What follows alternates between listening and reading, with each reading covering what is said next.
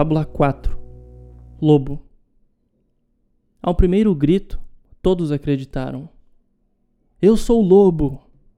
Correram a ajudá-lo, mas não passava de carneiro. Repetiu o que sonhava ouvir da própria boca mansa. No segundo grito, houve alguma hesitação, mas foram complacentes, apesar de, no fim, ser ainda mero carneiro, a brincar com o fogo e com o tempo e a boa fé dos outros. Que bem lhe faria ser lobo e não carneiro ou ovelha como nós? Perguntavam-se um atrás do outro, a mesma coisa, até pegarem no sono. Certa noite, muitos gritos no futuro, ele contava carneirinhos para poder adormecer. Insônia, entretanto, os carneirinhos foram tantos que o seu lobo finalmente decidiu aparecer.